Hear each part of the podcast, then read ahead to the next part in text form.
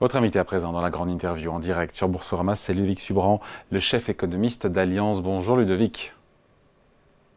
Ah, je ne l'entends pas. Le son, c'est mieux. Bonjour David. Voilà. Comment, comment il va? Ça va, ça va, ça va. Une rentrée euh, chaude. Oui, largement. Chaude aussi d'ailleurs sur le cours du pétrole. Et c'est justement, ça c'est un point, je, euh, pour moi, c'est un peu une bizarrerie. Alors, ça, qu'il y a une info euh, qui est tombée hier. L'Arabie Saoudite nous dit euh, vouloir continuer à réduire sa production de pétrole pendant trois mois de plus jusqu'à la fin de l'année ou un peu plus, je crois. Résultat, on a un Brent qui tutoie les 90 dollars. on se dit que c'est pas de très bon augure alors qu'on a une inflation, notamment en zone euro, qui, a du mal quand même à, refluer au-delà des niveaux de quoi On est à 4,5-5 oui, et puis surtout, on a une récession, euh, enfin, on a pas de croissance en zone pro. Euh, donc, euh, c'est vrai que c'est un peu bizarre cette augmentation du prix du pétrole. Alors, on s'attend à ce que le prix du pétrole ne revienne pas au niveau d'avant la crise ukrainienne, parce qu'il manque 10% de la production de pétrole à cause de la Russie, puisque même si ce pétrole, ce pétrole fuit un peu partout, il est quand même toujours un peu coûteux. Mais c'est vrai que c'est la deuxième fois depuis le début de la guerre en Ukraine que l'Arabie Saoudite notamment, mais les pays de l'OPEP décident euh, d'annoncer des coupes euh, et donc de mécaniquement avoir un effet euh, sur le prix du baril. Et, donc là, il y a eu cette annonce au début de l'été, puis il y a cette nouvelle annonce. Donc c'est 1,3 million de barils hein, qui manquent à l'appel, donc c'est beaucoup. Et puis il y a une autre réunion de l'OPEP en novembre, donc on s'attend à ce qu'ils annoncent qu'ils vont continuer cette réduction de la production de pétrole pour 2024. Donc je pense pas que euh, on va avoir une détente sur les prix euh, du pétrole visible. Je pense qu'on redescendra autour de 80 dollars, mais c'est à peu près tout sur la fin de l'année. Et donc ça montre qu'on est toujours bah, 10, 15, 20% au-dessus de ce à quoi on était avant la, la, période de tendue de crise, même si la période de crise a été, comme vous savez, très disruptive. Et on sait que c'est bah, 10% d'augmentation du prix du baril, c'est euh, entre 0,1 et 0,2 euh, points de plus d'inflation et de moins de croissance. Donc en fait, malheureusement, ça veut dire qu'on va certainement avoir d'ici la fin de l'année un reflux de l'inflation mmh. euh, énergétique et puis vous savez un petit peu plus d'inflation alimentaire, etc., de transport, toutes ces inflations qui sont liées à l'inflation énergétique. Et tout ça dans une période, en effet, on n'a pas beaucoup de croissance, donc c'est pas très bon. Ouais, donc euh, l'OPEP, l'OPEP plus, pilote bien au final euh, le cours du baril. Je ne sais pas s'il le pilote bien, mais ce qui est sûr, c'est qu'il y a a, pas une volonté de collaboration. Et, c'est très important parce que, comme vous le savez, la COP va se jouer euh, à Dubaï. Et donc, il faut se dire que tous nos dirigeants vont aller à la COP à Dubaï en disant qu'il faut décarboner la croissance, tout ça. Et en même temps, il faut aller supplier les dirigeants euh, de pomper un peu plus de pétrole parce qu'ils auront peur du risque social et du risque à la pompe. Donc on est dans ce paradoxe-là, c'est-à-dire qu'on a vraiment deux blocs et ça se joue aussi sur les métaux critiques. Nous, on a écrit une note là-dessus en juillet où on parlait notamment de ce cartel qui va certainement s'organiser comme l'OPEP pour les métaux critiques. Euh, on est dans un monde où, en effet, euh, les cartels d'offres, et donc sur les matières premières, euh, jouent énormément sur les prix, beaucoup plus d'ailleurs que les signaux de demande, parce qu'on aurait pu se dire, ah bah, la demande, bah, notamment la demande chinoise, c'est oui. très déprimé, je pense qu'on va en parler. ça jouerait à la baisse sur les prix du pétrole. Et en fait, non, c'est euh, l'offre, l'offre, l'offre. Et donc, euh, bah, c'est cartel de pays. Et donc, c'est de la géopolitique. Et donc, c'est de la diplomatie économique. Et aujourd'hui, on est plutôt dans un point bas de la diplomatie économique. Vous avez vu les annonces sur les BRICS pendant l'été, etc.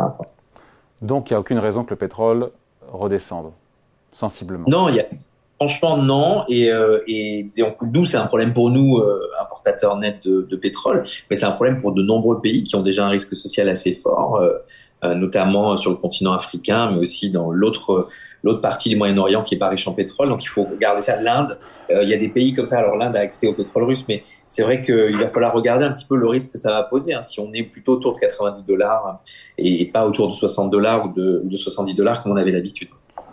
Ouais. Et, je ne sais pas si la question a du sens, puisque, encore une fois, il y a comme un pilotage, une raréfaction de l'offre du point de vue de, du pétrole au travers du cartel. Mais d'un point de vue fondamental, et quel est le bon prix du pétrole? Je ne sais pas si c'est le bon cours. Euh, quand on Ça dépend de la demande. Mais euh, aujourd'hui, vu qu'on est plutôt dans une décélération de demande au niveau mondial, la Chine, l'Europe euh, et les États-Unis qui tiennent en termes de croissance, mais c'est quand même une forte décélération, on serait plutôt autour de entre 60 et 70 dollars le baril. Donc là, nous, dans nos modèles, qu'on soit à 90, c'est entièrement une histoire de raréfaction de l'offre. Euh, donc on, s'attend à ce qu'il y ait quelques pays qui mettent un petit peu de, euh, stock dans le marché, notamment des, sorties de stock américaines ou des sorties de stock euh, chinoises. Et c'est vrai que là, il y a un petit peu cette spéculation sur la raréfaction qui est due à une motivation. Mmh. Donc c'est la faute de l'OPEP si on est à 90 dollars le baril. Voilà c'est aujourd'hui entièrement la faute de l'OPEP si on a 90 dollars le baril et ça a un coût sur les marges des entreprises et sur le pouvoir d'achat des ménages. Bon, ben justement, le pendant, c'est ça, il y a l'inflation, mais après il y a l'aspect conjoncturel. Aujourd'hui dans le monde, qui décélère le plus? Qui freine le plus en termes d'activité? Parce qu'il y a les baromètres des chefs d'entreprise et puis il y a les données statistiques en dur. Globalement, la France a eu un bon chiffre de croissance au deuxième trimestre. Les États-Unis tiennent bien. On est sur un peu plus de 2% de croissance à la fois au deuxième trimestre et en prévision sur le troisième aussi qui freine le plus Là où on s'inquiète le plus, c'est pour qui? Et la Chine ah, C'est l'Europe, malheureusement, parce que le moteur allemand est un peu à l'arrêt. Je crois que la Chine, moi, ça m'inquiète dans le sens où euh, ils ont une crise un peu comme l'Espagne après 2009, la crise immobilière. C'est-à-dire qu'ils ont cette euh, dépression, euh, la fonction d'épargne des ménages a disparu, et donc ils ont une crise immobilière avec des effets qui durent dans le temps. Mais je pense qu'on sous-estime le fait que la Chine est prête à remettre de la subvention euh, et donc des mesures budgétaires et peut-être un peu de mesures monétaires. Ils ont, ils ont été échaudés par la création de cette bulle sur l'immobilier, mais ils peuvent tout à fait remettre un petit peu de crédit sur le secteur manufacturier, ils peuvent remettre de la subvention euh, sur la consommation des ménages. Donc euh, c'est vrai que tout le monde parle, tout le monde pense à parler de déflation en Chine, etc. Je pense que c'est un peu euh, trop vite l'opprobre sur un pays qui est quand même très fort pour euh, gérer alors sa trajectoire de croissance euh, et, et, sa, et sa, cible de croissance, mais qui sait très bien aussi qu'il y a un risque social fort. Donc ils, ils iront jamais vers une décélération très forte. En revanche, ce qui est sûr, c'est que bah, on est dans un cycle chinois plus dur. C'est-à-dire que on, peut pas croître avec une bulle immobilière, on peut pas croître avec juste de la consommation des ménages parce qu'il n'y a pas de protection sociale, et donc il y a euh, il faut faire de la dentelle de politique publique et c'est plus dur quand vous êtes un, un, pays avec des régions et des villes-États qui sont très puissantes et qui essaient, elles, toutes, de tirer la couverture à elles. Donc ça, c'est un peu le cas de la Chine. Moi, je suis plus inquiet pour l'Europe. Alors, euh, justement, je vous coupe, mais l'Europe, ce qui est dingue, c'est comme la zone du monde qui croît le moins vite, dont la croissance est la plus atone, et c'est elle qui morfle le plus, avec euh, notamment ce baril qui augmente.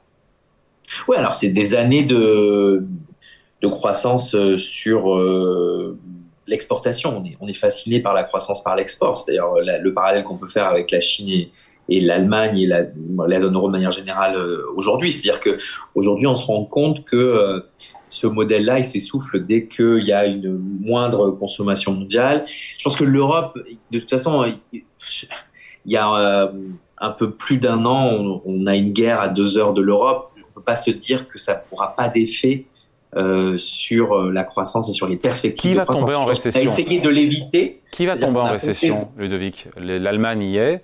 Qui va tomber en récession? Moi, je, je, pense que l'Allemagne y est. Je pense que l'Italie, euh, la croissance italienne est principalement portée par, là aussi, une bulle immobilière, parce qu'il y a beaucoup d'aide à l'immobilier et maintenant un peu le tourisme. Mais je suis très inquiet de l'Italie, parce que c'est un pays très manufacturier. et la Hollande sera très marquée par un ralentissement du commerce mondial. Et après, il y a des pays un peu euh, qui sont dans pas beaucoup de croissance, mais qui tiennent, comme la France, euh, comme l'Espagne, euh, comme le Portugal euh, et comme l'Irlande qui va très bien, mais pour d'autres raisons. Donc euh, c'est c'est un moment, c'est pas un moment grave pour la zone euro, mais c'est sûr que c'est un moment un peu plus compliqué que pour les autres parce que on a plus d'inflation encore et que les États-Unis et moins de croissance. Alors, et puis sur des perspectives compliquées sur la gestion budgétaire, parce que les Américains, ils mettent plein d'argent dans les tuyaux. Il faut expliquer, vous avez raison, les Américains, ils sont quoi? Ils sont à 7% de déficit public, là où nous, en 2024, en moyenne, en zone euro, on sera à 2,4%. Exactement. Et puis ils ont euh, rallongé leur, euh, ils ont prolongé leur discussion sur le debt ceiling. Ils ont cette euh, cette année électorale donc, il va rien se passer là-dessus. Euh, il y a beaucoup de peur sur le fait que les républiques, tout le monde appelle à une forme d'orthodoxie budgétaire, mais je pense pas que ça arrivera en année électorale. Euh, et donc, du coup, l'Europe, elle, euh, bah, scie un peu la branche sur laquelle elle est assise, parce qu'elle veut réduire son transit public, parce que c'est ça qui a permis d'éviter la récession. C'est-à-dire qu'on n'a pas eu de grosse récession en 2022 et début 2023 même si on a eu des petites, des petits points de récession, parce qu'on a mis beaucoup d'argent public. C'est la seule raison. On a évité la récession par l'argent public. Et maintenant qu'on enlève l'argent On le retrouve dans le déficit. On n'a pas enlevé le problème qu'on n'a pas d'approvisionnement énergétique de substitution et on n'a pas enlevé le problème qu'on était sur, après une reprise, un ralentissement de la croissance, après la réouverture Covid. Ludovic, on, a... a dit ça, Ludovic, euh, il se passe quoi le 14 septembre pour la BCE quand elle voit ça, parce qu'elle voit ce qu'on voit nous aussi, à savoir euh, un gros freinage de l'activité en zone euro, une inflation qui se maintient, voire qui remonte un petit peu, un pétrole à 90 dollars, elle fait quoi? Parce que les marchés ne croient plus tellement une hausse des taux. C'est assez incroyable parce que moi, je pense qu'ils vont quand même monter les taux, mais on s'en fout en fait, que ce soit qu'elle fasse une dernière hausse de taux ou pas. Le vrai sujet, c'est que maintenant, les messages qui sont passés, c'est elle a fait ce qu'il fallait. Elle a contribué à peu près à faire baisser de moitié l'inflation, et donc maintenant, on est bon. on, est à 5, on est à 5,3% en août, hein, même niveau qu'en juillet. Hein. Exactement. Le problème, c'est qu'on a toujours deux points d'inflation de plus que les Américains. On a un point et demi de taux de moins et qu'on a beaucoup plus d'incertitudes que sur euh, l'inflation de l'offre. Et donc moi, ce qui m'inquiète, c'est que tous ces messages aujourd'hui, et moi je le comprends, c'est sûr que la BCE, ça sert à rien de monter les taux pendant une récession, et que clairement, c'est pas ça qui va faire baisser les prix à la pompe, hein, c'est les Saoudiens ou les Russes qui décident. Euh, mais le problème, c'est euh, cet, écart transatlantique. C'est-à-dire que les taux réels en zone euro vont être très déprimés par rapport aux taux réels aux États-Unis. Alors moi, je suis très inquiet du coût que ça peut être sur l'attractivité de manière générale de l'Europe, euh, parce qu'on aura peut-être une récession stagflationniste. En fait, on sera toujours, on tutoiera encore pendant au moins deux trois trimestres cette idée de on n'aura pas beaucoup de croissance et encore un peu beaucoup d'inflation. Alors c'est sûr que l'inflation va baisser si on n'a pas beaucoup de croissance. Donc c'est juste une question, mais on a, on va avoir 6-9 mois très compliqués euh, et encore une fois, avec des États-Unis un peu en purgatoire, en mode purgatoire avec les élections, où euh, les gens vont se dire ah bah, attendez, est-ce que l'Europe a fait le job? Est-ce que la BCE est crédible? Est-ce qu'en en fait, eux, ils ont toujours pas trop d'inflation alors que les Américains ont fait le job parce qu'ils n'ont pas monté assez les taux? On sera où en termes d'inflation dans un an en zone euro On est où? Euh, Moi, je pense qu'on revient à 2, 2,5 assez vite en fait. Surtout si on n'a pas de croissance. Bah, bah, il n'y a pas de raison qu'on ait. On est à 5,3% quand même aujourd'hui. Hein.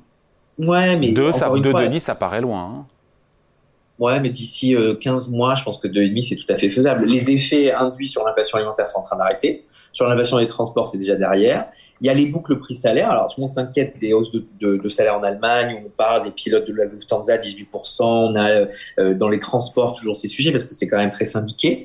Bon, c'est un sujet, mais les boîtes ont encore pas mal de. Enfin, elles ont épongé une partie des profits. Elles vont pas continuer à faire des hausses de salaire infinies, hein, puisque maintenant c'est ça l'effet tenaille sur les marges des entreprises aujourd'hui, c'est qu'elles vont pas pouvoir faire des hausses de salaire euh, mirobolantes, surtout 2024.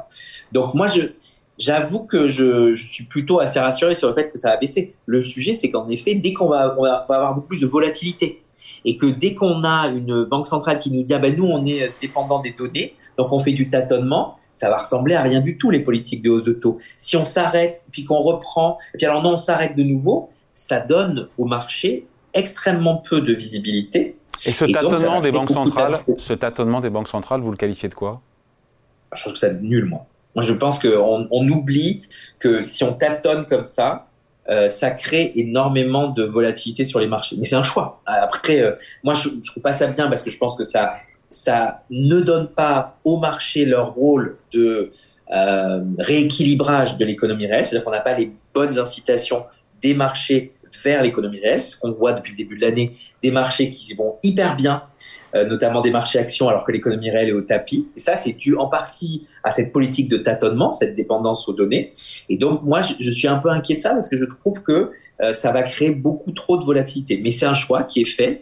Euh, Christine Lagarde le disait encore lors d'un discours il y a deux jours, on ne peut plus prévoir l'inflation comme on le faisait avant. Et donc, du coup, on prend les données à date et on décide dans la semaine qui suit du call de politique monétaire.